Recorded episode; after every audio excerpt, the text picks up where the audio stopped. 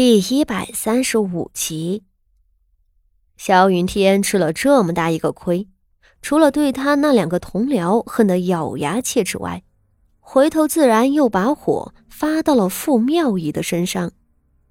这件事情传到苗氏耳朵里后，苗氏一个乡野村妇，自然是不懂朝堂大事，他只知道千错万错都是傅妙仪的错，苗氏的心里恨呐。傅妙仪这个女人，不说给他们萧家做出了什么功劳，竟还给家里惹出这样的祸，耽搁了萧云天的仕途。苗氏从村妇变成老太君，她是吃了多少苦才有今天的呀？她看似愚蠢无知，却也明白，天大地大，大不过家里男人的官位。她今天享有的一切。都是因为丈夫和儿子有官爵在身，傅妙仪害了萧云天的仕途，那是她最不能容忍的。苗氏本就狠毒苛刻，平日没事儿还要找事儿的人，如今真动了大怒，可不得了。前头潘玉儿受家法被毒打，还没有过两日，苗氏便又对傅妙仪动了家法。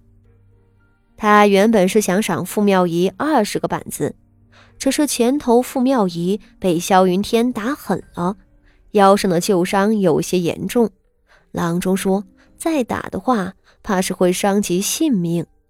苗氏还不想传出打死儿媳的恶名，便想了另外一个法子。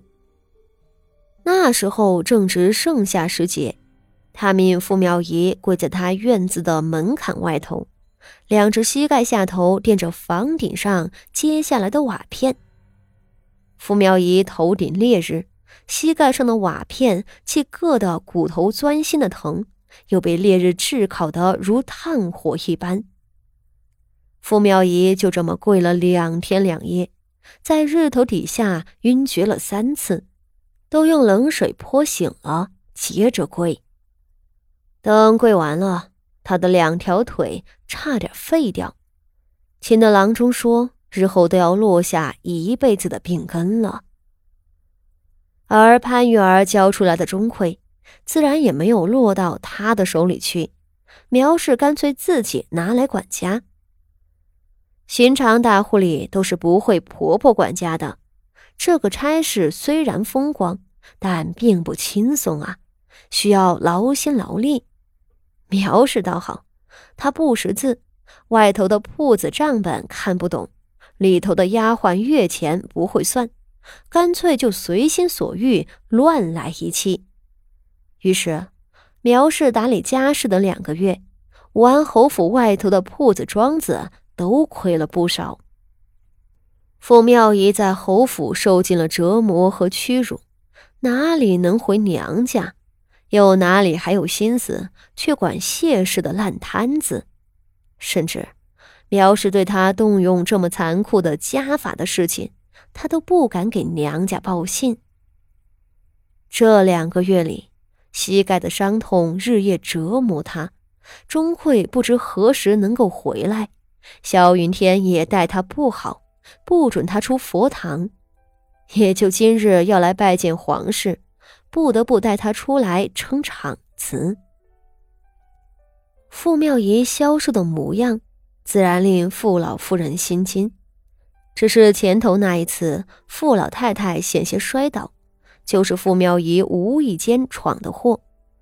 傅老夫人因此宠上了小孙女儿傅锦仪，对傅妙仪已经不如先前喜爱了。而四周人都是小心谨慎的模样。显然此刻不方便说话，他便静默地坐了下来，并未多问一句。傅老太太不问，其余的人更不敢问。大家一一入座，四周都是或熟悉或陌生的高门贵重，不免让人心生紧张，无暇旁骛。武安侯萧云天也站起来。朝傅老太太行了礼，苗氏对傅老太太只是点头致意。